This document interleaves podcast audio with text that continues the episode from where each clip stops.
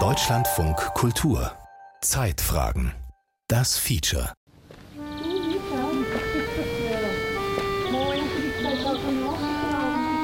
Ein heißer Sommertag im Juli. Sie sitzen aber nett hier. Guten Morgen. Guten Morgen, in der Sonne. Ja. Und das Zigarettchen schmeckt. Ja. Vor dem Seniorenheim Zwei Linden im unterfränkischen Giebelstadt sitzen Seniorinnen unterm Sonnendach, rauchen und plaudern. Im Haus selbst herrschen angenehme Temperaturen, bei denen sich Heimbewohner Kuchen schmecken lassen. Grüß Gott, Moin, wo finde ich denn die Frau Aschenbrenner?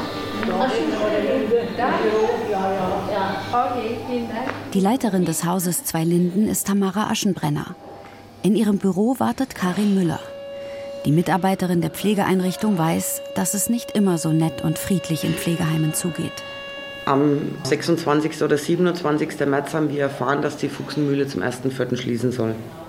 Karin Müller, die eigentlich anders heißt, war Altenpflegerin in einem anderen Pflegeheim in der Fuchsenmühle im benachbarten Ochsenfurt. Also am 29. früh bin ich aus dem Nachtdienst raus. Und als ich dann ähm, mittags aufgestanden bin, habe ich dann von meinem Mann, der ja in der Fuchsenmühle als Koch gearbeitet hat, erfahren, dass die Fuchsenmühle geschlossen wird. Jetzt, sofort. Das ging dann innerhalb von einem Tag. Also für viele Bewohner war es halt schlimm. Es waren ja welche schon über 20 Jahre drinnen. Die waren ja schon da, seit die Fuchsenmühle damals eröffnet worden ist. In Schieflage. Warum Pflegeheime ums Überleben kämpfen. Eine Sendung von Dorothea Brummerloh.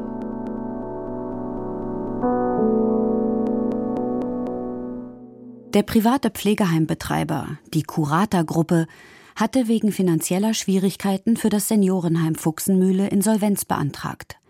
Die Einrichtung sollte Ende April schließen.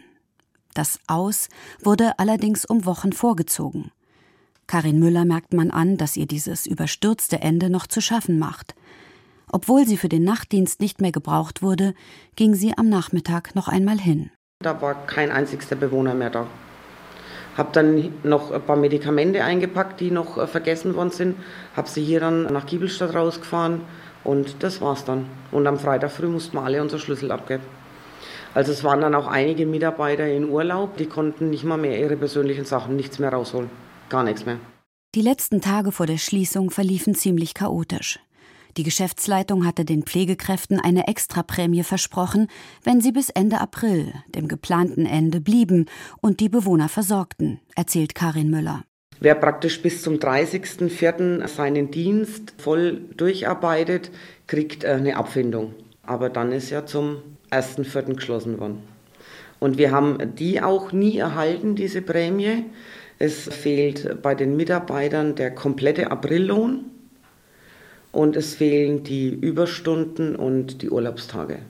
Die Curata-Gruppe bot allen Mitarbeitern Weiterbeschäftigung im Unternehmen an. Für Karin Müller hieß das, in einem 120 Kilometer entfernten Curata-Haus zu arbeiten.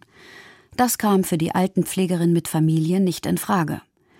Arbeit fand die examinierte Altenpflegerin im Haus Zwei Linden im Nachbarort, wo man Fachpersonal wie Müller und ihre Kolleginnen zu schätzen weiß, sagt Einrichtungsleiterin Tamara Aschenbrenner. Ich war sehr gut von meinem Personal, gibt es ja diesen Stellenschlüssel, war ich sehr gut aufgestellt. Und wir haben aber entschieden mit der Geschäftsführung, ja, dass wir gutes Personal nicht gehen lassen. Und vor allem war unser Hintergedanke für die Bewohner, für die neuen Bewohner ist es auch toll, bekannte Gesichter hier zu finden. Und es schadet ja auch in der Pflege heutzutage nicht, auch mal mehr Personal zu haben. Ne? Aschenbrenner nahm in ihrem Haus nicht nur Pflegepersonal auf. Auch drei Bewohner konnten kurzfristig ein neues Zuhause finden. Ansonsten hätten sie aufgrund der überstürzten Schließung in ein anderes Heim gemusst. Tamara Aschenbrenner beantragte bei der Heimaufsicht die Überbelegung ihres Hauses für sieben Tage, um sie aufnehmen zu können. Und auch die Geschäftsführung der Korean Deutschland GmbH, die das Haus Zwei Linden betreibt, stimmte dem zu. Also ich bin persönlich rübergefahren, dann mit meinem Haustechniker auch und eben mit der Pflegedienstleitung, dass wir persönlich in so einer schweren Situation unsere drei geplanten Bewohner eben ja frühzeitiger abholen. Es war sehr emotional, vor der Einrichtung Fuchsenmühle zu stehen und da seine Bewohner aufzufangen, abzuholen. Wir haben es aber geschafft, dass wir sie hier sehr gut integrieren konnten.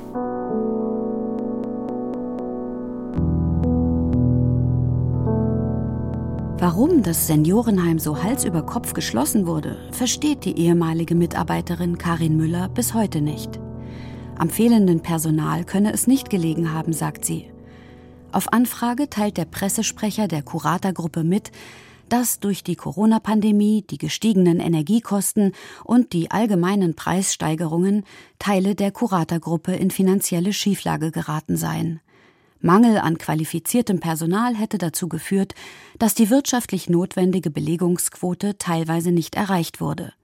Hinzu komme, dass in einigen Häusern, Zitat, Aufgrund regulatorischer Vorgaben der Betrieb von vollstationären Pflegeeinrichtungen in der jetzigen Form nicht länger möglich gewesen wäre und die notwendigen Investitionskosten wirtschaftlich nicht darstellbar sind. Nach offiziellen Zählungen gibt es in Deutschland rund 11.700 Heime. Nach Angaben des Branchendienstes pflegemarkt.de verschwanden 2022 142 Heime vom Markt. Der private Arbeitgeberverband Pflege gibt allein für das erste Quartal 2023 ca. 200 Insolvenzen an. Allerdings bedeutet Insolvenz nicht, dass auch die Pflegeplätze verschwinden. Das Wort Insolvenz macht tatsächlich den meisten Leuten Angst, aber es bedeutet eben gerade nicht das Ende eines Pflegeheims. Ingo Schorlemmer ist Pressesprecher bei Schulze und Braun, einer Rechtsanwaltsgesellschaft für Insolvenzverwaltung. Eine Insolvenz sei auf den Erhalt des Heims ausgerichtet, sagt er. Der Betreiber ist einfach gezwungen, zu einem bestimmten Zeitpunkt diesen Insolvenzantrag zu stellen. Nämlich, wenn absehbar ist, dass er, ich sage es mal ganz einfach, seine offenen Rechnungen nicht mehr begleichen kann. Aber das heißt ja nicht, dass er das Heim loswerden will oder dass er die Bewohner loswerden will. Im Gegenteil. Wenn der Betreiber ein Pflegeheim nicht mehr halten könne, sei natürlich auch eine Schließung denkbar. Das muss aber wiederum nicht bedeuten, dass es das Haus hinterher nicht mehr gibt sondern es kann durchaus sein, dass ein anderer Betreiber an genau diesem Standort das Heim so betreiben kann, dass es erhalten bleibt. Dann ändert sich sozusagen nur das Türschild. Jahrelang galt der Pflegemarkt als lukrativ. Ein verlässliches Geschäft mit guten Zukunftsperspektiven, sowohl für Familienbetriebe als auch renditeorientierte Konzerne, sagt Heinz Rothgang, Gesundheitsökonom der Universität Bremen. Die Zahl der Pflegebedürftigen wird noch bis 2050, 2060 steigen. Und die brauchen Pflege. Also da muss man jetzt nicht Angst haben, dass man hier einen Markt hat, wo die Nachfrage weggeht. Außerdem sei diese steigende Nachfrage solide finanziert. Es ist sichergestellt, dass jeder, der stationäre Pflege braucht, diese auch finanzieren kann. Denn kann er sie nicht selbst finanzieren, auch mit Pflegeversicherungsleistungen nicht, dann ist die Sozialhilfe noch da. Also für Anleger im Prinzip ein Traumland. Die guten Perspektiven lockten große Kapitalgeber an. Private Equity Firmen stiegen ein, kauften Pflegeheime auf und fügten sie zu Ketten zusammen. Als eine solche Kette hat man natürlich den großen Vorteil. Man kann beim Einkauf vielleicht noch ein paar Euro gewinnen, weil man in größeren Mengen einkauft. Man kann vor allem aber Managementkonzepte entwickeln, die man dann auf alle Einrichtungen anwendet. Und das heißt, man hat schon Möglichkeit, günstiger zu produzieren als jetzt ein Familienunternehmen. Trotz alledem sind die wirtschaftlichen Bedingungen für die Heimbetreiber schwieriger geworden. Und so häufen sich die Berichte über Insolvenzen oder Schließungen von Heimen. Es trifft Häuser in ganz Deutschland. Kleine Familienunternehmen sind genauso betroffen wie Heime von großen Pflegeketten oder von Wohlfahrtsverbänden wie der Caritas oder dem Deutschen Roten Kreuz, sagt Ingo Schorlemmer von der Kanzlei Schulze und Braun. Die Heime geraten in Schieflage, weil die Rahmenbedingungen, unter denen sie im Moment agieren müssen, so sind, wie sie sind. Und da kommt ein ganzes Bündel an Gründen zusammen. Punkt eins ist, dass generell sehr wenig Rendite bei dem Betreiber hängen bleibt. Also sie können für schwierige Zeiten nicht vorsorgen oder nicht in ausreichendem Maße. Bei den Verhandlungen mit den Pflegekassen wird den Betreibern ungefähr eine Rendite von bis zu 1,5 Prozent zugebilligt. Das entspricht dann dem Gewinn, sagt Schorlemmer. Aber sie müssen aus diesen 1,5 Prozent noch weitere äh, Maßnahmen baulicher Art zum Beispiel finanzieren. Das heißt, sie können nicht so viel zur Seite legen. Das ist schon mal grundsätzlich so, weil man ja auch die Sozialkassen nicht überlasten möchte.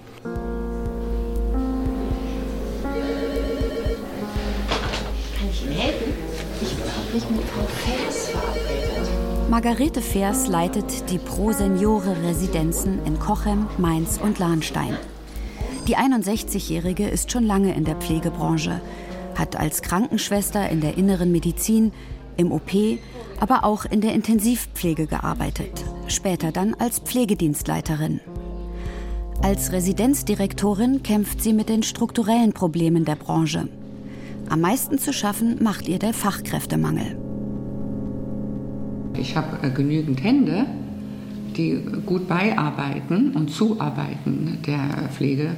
Man sucht ja auch Konzepte, wo man sagt, wo kann man die Kollegen entlasten. Ja? Mir fehlt es an Examinierten. Ich habe noch eine examinierte Fachkraft, die ich selber äh, im Haus habe. Und ich kann sagen, dass es im letzten Jahr wirklich dramatisch ist, dass man kein Personal hat, um die Leute zu versorgen. Der eklatante Fachkräftemangel ist nicht das einzige Problem der Residenzdirektorin. Auch die Finanzierung ist kompliziert. Da die Pflegeversicherung nur einen Teil der Heimkosten abdeckt, müssen die Bewohnerinnen und Bewohner einen Teil selber bezahlen. Und dieser Eigenanteil liegt mittlerweile durchschnittlich bei fast 2550 Euro im Monat. In Cochem müssen die Senioren, je nach Pflegegrad, bis zu 3600 Euro selber bezahlen. Wenn die Rente und die Rücklagen nicht reichen, um den Eigenanteil zu zahlen, springt das Sozialamt ein. Ein Drittel aller Heimbewohner ist bereits auf Hilfe zur Pflege, die Sozialhilfe, angewiesen. Doch die Zahlungsmoral der Sozialämter sei für die Betreiber von Heimen ein weiteres Problem, sagt Margarete Fers. Ich warte schon mal bis zu dreiviertel Jahr, bis ich mein Geld bekomme. Das sind Summen, die über 20.000 Euro steigen, ja. Das ist eine Menge. Die Residenzen Cochem, Mainz und Lahnstein gehören zur Victors Group.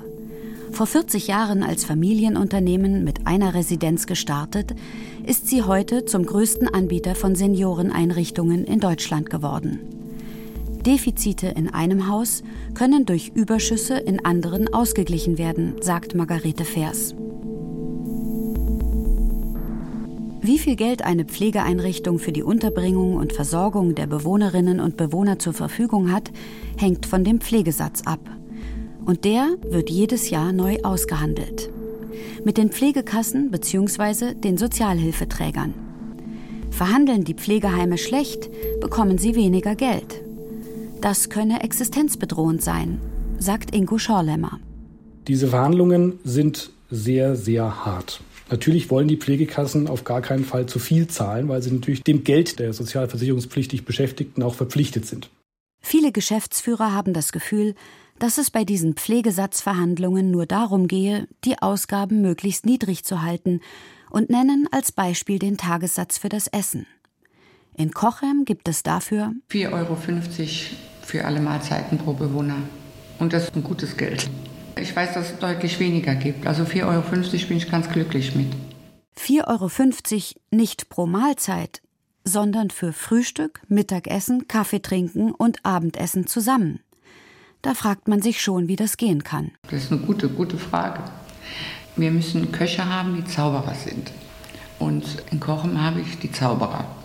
Und die zaubern tatsächlich mit wenig ganz tolle Sachen. Und vielleicht ist den Krankenkassen das nicht wichtig, wie das Essen ist. Die Pflegeversicherung soll den Heimbetreibern ausreichend Geld zur Verfügung stellen, damit die genug Heimplätze anbieten können. Aber sie soll auch sparsam kalkulieren. Schließlich kommt das Geld von den Versicherten, die Beiträge an die Pflegekasse bezahlen. Die Heime verhandeln mit Pflegekassen und Sozialhilfeträgern, wie viel die Betreuung eines Menschen für ein ganzes Jahr kosten darf. Aus diesem Pflegesatz leite sich ab, wie viel die Betreiber den Pflegebedürftigen in Rechnung stellen dürfen. Als Teilkaskomodell deckt die Pflegeversicherung nur einen Teil des Pflegerisikos ab. Steigen die vereinbarten Pflegesätze, dann müssen auch die Bewohner mehr zahlen, sagt Ingo Schorlemmer. Da haben es große Heimbetreiber leichter als kleine, weil kleine Heimbetreiber gegen diese Pflegekasten oft nicht das durchsetzen können, was sie bräuchten, das heißt, die akzeptieren durchaus auch mal Pflegesätze, die bei Lichte betrachtet nicht tragfähig sind. Und so haben die wenigsten Heime finanzielle Puffer, um zusätzliche Belastungen abzufedern, sagt Heinz Rothgang. Und da ist jetzt eine Menge passiert, beispielsweise Ukraine-Krieg. Äh, die Energiekosten sind gestiegen, da hat der Staat dann teilweise unterstützend eingegriffen, allerdings auch mit einer gewissen Verzögerung. Die Mietkosten sind gestiegen, was ein großes Problem ist für alle Betreiber, die nicht die eigene Immobilie haben, sondern gemietet haben. Und wir hatten dann letztes Jahr Inflationsraten, die waren plötzlich im zweistelligen Bereich. Hat natürlich keiner eingepreist. Gesetzlich geregelte Ausgleichszahlungen sind nicht vorgesehen. Natürlich können die Betreiber die inflationsbedingten Mehrkosten in den Pflegesatzverhandlungen geltend machen, aber eben erst ein Jahr später. So ist der ökonomische Druck auf die Heime hoch. Das führt auch dazu, dass die Heime eine bestimmte Belegungsquote brauchen, um finanziell über die Runden zu kommen. Diese Belegungsquote liegt ungefähr bei 95 Prozent. Das Heim muss also relativ voll sein, damit es sich überhaupt trägt. Im Seniorenzentrum Röttingen, 40 Kilometer südlich von Würzburg, fällt als erstes die Ruhe auf, die im Eingangsbereich herrscht. Das Haus hier hat insgesamt laut Versorgungsvertrag 86 Pflegeplätze. Derzeit sind belegt ca. 45 Bewohner, die da sind. Das bedeutet natürlich, ja, da ist noch Kapazität nach oben. Einrichtungsleiter Marcel Hendricks erzählt, dass das Seniorenzentrum lange von Alloheim Seniorenresidenz betrieben wurde. Alloheim gehört zum Private Equity Konzern Nordic Capital. Die private Pflegekette steht immer wieder wegen mangelhafter Pflege in der öffentlichen Kritik, so auch in Röttingen. Vor einem Jahr übernahm er als Einrichtungsleiter für das Kommunalunternehmen des Landkreises Würzburg das heruntergewirtschaftete Heim. Ja, da haben wir Sachen vorgefunden, wie dass einfach Essen rationiert wurde, dass die Sachen, die die Bewohner brauchen, wie jetzt eine Bettdecke, ein Überzug, dass das einfach total reduziert wurde, sodass es eigentlich schon gar nicht mehr machbar war für die Pflege ordentlich zu arbeiten. Und nicht nur am Essen wurde gespart auch beim Inkontinenzmaterial, erzählt Hendricks. Es wird ein gewisser Bedarf festgelegt für den Bewohner. Wie viele Einlagen braucht er denn am Tag? Und es wurde so strikt eingehalten einfach, dass ein zusätzlicher Wechsel dieser Inkontinenzprodukte konnte nicht durchgeführt werden, weil schlichtweg einfach kein Material dazu da war oder es wurde Materialien bestellt, die halt nur eine geringe Saugfähigkeit haben obwohl klar war, dass der Bewohner zum Beispiel sehr, sehr viel Urin ausscheidet. Warum die früheren Betreiber so mit den Bewohnern umgegangen sind, darüber könne man nur spekulieren, sagt Hendricks. Jetzt gehe es darum, Sicherheit und einen vertrauensvollen Umgang miteinander aufzubauen. Dienstzeiten wurden zum Beispiel angepasst, Qualitätsmanagement und Pflegestandards eingeführt. Nur so lasse sich der Ruf wiederherstellen. Das sei wichtig, um Pflegekräfte zu gewinnen und Bewohner, die in das Pflegeheim einziehen wollen. In Röttingen sind derzeit 41 Pflegeplätze nicht belegt. So erklärt sich die Ruhe beim Betreten des Hauses. Aufgrund des Personalmangels beschäftigte das Pflegeheim vor der Übernahme zwölf Leiharbeiter. Marcel Hendricks, der neue Leiter, senkte die Zahl auf drei. Denn Leiharbeiter sind teuer. In der Pflege werden sie seit langem eingesetzt, in begrenztem Umfang, um vorübergehende Engpässe auszugleichen, erklärt Stefan Sell, Professor für Volkswirtschaftslehre, Sozialpolitik und Sozialwissenschaften an der Hochschule Koblenz. Und dann gibt es jetzt aber eine wirklich neue Entwicklung. Wir haben vor allem im Umfeld auch der Corona-Pandemie gesehen, dass der Anteil der Leiharbeit gestiegen ist.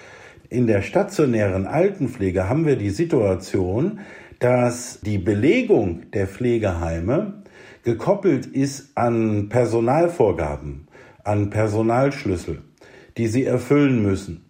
Wie viele das in einer Einrichtung sein müssen, ist im Sozialgesetzbuch geregelt. Seit dem 1.7.2023 gilt eine neue Personalbemessung. Sie soll dazu führen, dass die Pflege in den Heimen verbessert wird. Mit ausreichend und qualifiziertem Personal. sagt der Bremer Pflegeexperte Heinz Rothgang. Wir haben jetzt Quoten festgelegt von x Pflegekräften für einen Bewohner, eine Bewohnerin Pflegegrad 2, 3, 4, 5. Und die Pflegekräfte ist nochmal differenziert in drei Kategorien. Fachkräfte, ausgebildete Kräfte mit ein- oder zweijähriger Ausbildung und nicht ausgebildete. Und die Einrichtungen mit hohen Anteilen in hohen Pflegegraden, die haben eine höhere Fachlichkeit. Das heißt, die haben einen höheren Anteil an Pflegefachpersonen, an Pflegefachkräften. Und die Einrichtungen mit niedrigen Pflegegraden haben einen niedrigen Anteil mit Pflegefachkräften. Um diesen Personalschlüssel zu erfüllen, brauchen Pflegeheime wie das von Margarete Fers in Cochem zusätzliches Fachpersonal. Doch das sei schwierig zu finden, sagt der Sozialwissenschaftler Stefan Sell. Und wenn jetzt das Personal fehlt, dann haben Sie betriebswirtschaftlich gesehen nur zwei Möglichkeiten. Entweder fangen Sie diesen Personalmangel durch Leiharbeitskräfte auf, oder aber Sie müssen einen ganzen Wohnbereich stilllegen. Auch Margarete Fers hatte zuerst Leiharbeiter engagiert, um die Lücken zu füllen. Doch das brachte neue Probleme. Das macht es uns finanziell nicht leichter. Ich zahle für einen Leiharbeiter zum Beispiel im Nachtdienst, der 40-Stunden-Woche hat, zahle ich 15.000 Euro im Monat. Und wenn das Mitarbeiter hören und ja mobil sind, dann sind die schnell weg und gehen zur Leiharbeit. Und die haben bis zu 6.000 Euro brutto im Monat. Und das macht es natürlich nicht einfach in der Gestaltung des Dienstplanes für unsere Mitarbeiter, weil die sich auch die Dienste aussuchen können. Und dann müssen unsere Mitarbeiter die Lücken füllen. Und das macht natürlich Unmut. Leiharbeit könne für Pflegekräfte lukrativ sein, sagt Stefan Sell. In der Pflege sind die Arbeitsbedingungen für die Leiharbeitskräfte nicht schlechter als die Bedingungen für die Stammbelegschaft, sondern sie sind besser. Und zu den Arbeitsbedingungen gehören nicht nur die Löhne, sie bekommen auch bessere Arbeitszeiten. Leiharbeiter können sich aussuchen, wann sie welchen Dienst übernehmen. Außerdem sind sie von den oft überbordenden Bürokratiepflichten entbunden. Das müssen Festangestellte erledigen. Die Lasten der Leiharbeit im stationären Altenpflegebereich trägt zuallererst einmal der Pflegeheimbetreiber durch deutlich höhere Personalkosten. Kosten tragen dann auch die anderen Beschäftigten in den Heimen, die sich eben nicht aussuchen können oder nicht sich der Wochenendarbeit oder der Nachtarbeit verweigern können, sondern die gleichsam die Lücken füllen sollen und müssen. Und die Kosten der Leiharbeit tragen auch natürlich die Pflegebedürftigen selber. Das Konzept der Bezugspflege, bei der der Fokus auf der engen Beziehung zwischen Pflegekräften und Bewohnern liegt, funktioniere mit Leiharbeitern nicht, sagt Margarete Fers. Deshalb verzichtet sie mittlerweile auf Leiharbeiter und hat von den 77 Pflegeplätzen 20 gestrichen, weil sie nicht genug Personal hat. Das aber schaffe neue Probleme, sagt der Pflegeexperte Stefan Sell. Damit verlieren sie natürlich auch Einnahmen. Selbst wenn sie die Plätze in ihrem Heim stilllegen, haben sie zwar nicht mehr die Kosten für das Personal, aber sie haben natürlich andere Fixkosten die nicht gedeckt werden können. Das bedeutet jetzt, wenn Sie Pflegeheimbetreiber sind, wirklich ein, eine unlösbare Gleichung. Bei den Pflegesatzverhandlungen wird auch eine Auslastung vereinbart. Darauf werden die Gemeinkosten umgelegt, Ausgaben für den Unterhalt der Gebäude, die Pflege der Außenanlagen zum Beispiel. Plant man mit 100 Bewohnern, fällt auf jeden ein Hundertstel dieser Gemeinkosten. Aber auch die Kosten für Kredite, die man für Investitionen aufgenommen hat, werden auf die Bewohner umgelegt, sagt der Gesundheitsökonom Heinz Rothgang. Wenn jetzt plötzlich nur noch 80 in der Einrichtung sind, haben Sie ein Problem. Dann laufen Sie massiv ins, Defizit. Und wenn jetzt das Personal laufen geht, dann passiert genau das, dass die Fachkraftquote nicht mehr gehalten wird, dass die Personalquoten nicht mehr gehalten werden, dass die Heimaufsicht sagt, ihr braucht einen Belegungsstopp. Und dann plötzlich geht die Belegung runter bei einigen der Einrichtungen, die in Konkurs gegangen sind, dann auf 70 Prozent. Versuche, die Belegschaft mit Leiharbeitern aufzustocken, um die Heimplätze wieder zu belegen, machten wenig Sinn, sagt Rothgang. Denn Leiharbeiter seien bis zu dreimal so teuer wie Festangestellte. Die Personalausgaben steigen, die Finanzprobleme bleiben. Ein Teufelskreis, sagt Rotgang. Ich habe Leerstände und Defizit oder ich habe Leiharbeit und Defizit oder eine Kombination aus beiden und Defizit. Und das hat einige Einrichtungen jetzt erwischt.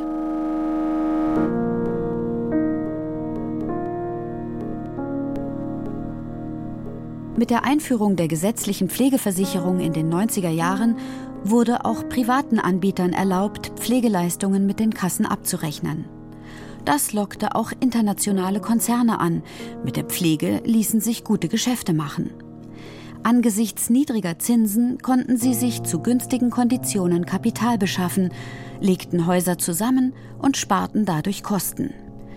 Doch inzwischen hat sich die Situation geändert. Große Pflegeheimketten wie Hansa, Curata oder die Convivo-Gruppe, die in den vergangenen Jahren ständig gewachsen waren, sind in Schwierigkeiten geraten. Convivo beantragte im Januar dieses Jahres für Dutzende seiner Heimbetreibergesellschaften Insolvenz. Der Bremer Gesundheitsökonom Heinz Rothgang ist davon nicht überrascht. Ich glaube, das ist kein Zufall, weil das eben eine Kette war, die sehr auf Zuwachs gearbeitet hat, auf einen Wachstumsmarkt spekuliert hat und dann, als die Delle kam, nicht gut vorbereitet war. Wohin also mit Oma und Opa, wenn Heime Insolvenz beantragen oder Pflegeplätze streichen, weil sie nicht genügend Pflegekräfte finden? Eine Frage, die in den nächsten Jahren noch akuter wird. Nach Schätzungen des Statistischen Bundesamtes wird die Zahl der Pflegebedürftigen von rund 5 Millionen Ende 2021 auf etwa 6,8 Millionen im Jahr 2055 ansteigen.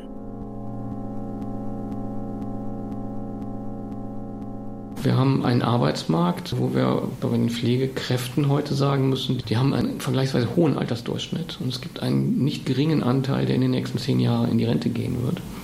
Und eigentlich äh, gibt es nur eins, man muss mehr Menschen in die Pflege bringen, um die freien Plätze zu füllen. Zum anderen aber auch die Arbeitsbedingungen verbessern, damit der Beruf an Attraktivität gewinnt. An der Uni Bremen hat das Team um Rotgang mittels Personalbemessungsverfahren errechnet, dass man ein Drittel mehr Pflegekräfte bräuchte, um auskömmlich zu pflegen. Aber wie schafft man es, Menschen für diesen Beruf zu motivieren? Wollen Sie meinen Kindergarten sehen? Ich höre das. Das Lachen, das Mal heulen, sind ja kleine Kinder, ne? Das ist der Kindergarten. Acht kleine Kinder können. Also die sind ein bis drei Jahre alt. Und an diesem Julitag sind im niedersächsischen Örtchen Euten gerade Sommerferien. Deshalb sind keine Kinder im Haus, erklärt Margret Lüßen. Die Geschäftsführerin der Lüßens Privat-Altenpension führt durch das Haus, das auf seiner Internetpräsenz mit das etwas andere Pflegeheim wirbt. Wir haben 2012, glaube ich, fünf Mitarbeiterinnen gehabt, die zeitgleich schwanger waren. Und dann hatte eine Mitarbeiterin von uns die Idee, ob man nicht vielleicht eine Kinderbetreuung einrichten kann. Dann hat uns der Landkreis gesagt, wir könnten über eine Großtagespflegestelle für Kinder nachdenken, die von Tagesmüttern betreut wird. Gesagt, getan, erzählt Margret Lüßen lachend, und kurze Zeit später konnten die Mitarbeiter ihre Kleinen mit zur Arbeit bringen. So viele Schwangere haben wir nicht immer, sodass wir eigentlich immer voll sind, auch mit Kindern aus dem Dorf, die das Konzept gut finden, kleine Kinder und alte Menschen zusammen. In der alten Pension leben 65 Bewohner, die von 75 Mitarbeitern, über die Hälfte davon sind Fachkräfte, betreut werden. In der Großtagespflegestelle, eine Art Betriebskindergarten, kümmern sich drei Tagesmütter um acht Kinder. Personalprobleme wie in anderen Heimen kenne sie nicht, sagt die 67-Jährige. Wir haben noch nie wirklich ernsthaft Personal gesucht. Wir haben kaum Fluktuation. Wir haben noch nie jemanden aus einer Zeitarbeitsfirma beschäftigt. Und wir haben immer einen gewissen Personalüberhang. Das macht die Qualität unseres Hauses aus. Nur mit diesem Personalüberhang haben wir zufriedene Mitarbeiter und diese Zufriedenheit spüren auch unsere Bewohner. Mit dem Mehr an Personal steigt auch die Stimmung und der Krankenstand sinkt, sagt die Chefin, die demnächst die Geschäftsführung an ihre Kinder, die dritte Generation seit Gründung, abgibt. Man sei ein Familienunternehmen und lebe das. Geht sie durchs Haus, packt sie mit an, spricht mit den Mitarbeitern. Ich interessiere mich dafür, was für Probleme die zu Hause haben. Ich frage die zwischendurch auch immer mal, wie geht es deinem Mann, wie geht es deinem Kind? Und ich glaube, das macht es aus, dass die sich hier angenommen fühlen. Die haben Zeit, einfach auf dem Hof mit den Bewohnern zu sitzen. Bei schönem Wetter, bei schlechtem Wetter sitzen sie drin und können da einfach weiter quatschen. Es ist einfach ein schönes Miteinander. Die Mitarbeiter bekommen Prämien und außertarifliche Lohnerhöhungen. Das Geld, das die GmbH erwirtschaftet, wird reinvestiert. Nicht nur ins Haus. Die Mitarbeiter können kostenfrei ins Fitnessstudio gehen. Es gibt Betriebsfahrräder, eine betriebliche Altersvorsorge und vieles mehr. Und unter dem Strich bleibe auch noch ein kleiner Gewinn übrig, sagt die Betreiberin Margret Lüßen. Wenn ich zu viel für mich selber raushole, das funktioniert nicht. Wir könnten das, was wir unseren Bewohnern anbieten, ja nicht machen, wenn wir vorher das Geld rausziehen würden. Dass das Altenheim mehr Personal hat, findet Gesundheitsökonom Rothgang richtig gut. Fragt man Pflegekräfte, warum sie den Beruf aufgeben, höre man selten, ich verdiene nicht genug, sagt er. Die Hauptgründe seien? Ich will nicht so pflegen, das ist nicht so, wie ich das gelernt habe, das ist manchmal unverantwortlich, ich bin allein in dem Wohnbereich. Und ich werde am Wochenende schon immer panisch, wenn das Telefon klingelt, wahrscheinlich werde ich aus dem Frei geholt. Das sind die Dinge, die Pflegekräfte zermürben und dazu bringen, den Job aufzugeben. Das sind sechsstellige Zahlen von Pflegekräften, die im Moment im erwerbsfähigen Alter da draußen sind und nicht mehr in der Pflege tätig sind. Also die kriegen wir so auch nicht zurück und wir kriegen auch nicht in dem Maße Nachwuchs, wie wir bräuchten, wenn sich die Arbeitsbedingungen nicht verbessern. Schlechte Arbeitsbedingungen führen zu Personalmangel. Personalmangel zu einer schlechteren Belegung und das bringt viele Pflegeheime in finanzielle Schwierigkeiten. Der Einsatz von Leiharbeitskräften kann zwar den Personalmangel vorübergehend ausgleichen, bringt aber neue finanzielle Probleme, weil sie sehr teuer sind. Deshalb plädiert Heinz Rothgang, so paradox es klingen mag, für die Schaffung von mehr Stellen in der Pflege, um aus der Personalkrise, die für viele Betreiber der Knackpunkt der wirtschaftlichen Schieflage ist, herauszukommen. Wir müssen mehr Stellen schaffen, auch wenn wir sie zunächst nicht besetzen können, um deutlich zu machen, das ist das Ziel, mehr Menschen in der Pflege, bessere Arbeitsbedingungen und dann, wenn die ersten Einrichtungen das schaffen, wir Positivbeispiele haben und dann stärker noch als bisher für den Beruf begeistern können. Für mich die Flucht nach vorne als einziger Weg daraus, also einziger Weg in Bezug auf Personal. Und ein wichtiger Schritt, so Rotgang, um die Pflege dauerhaft auf ein sicheres Fundament zu stellen.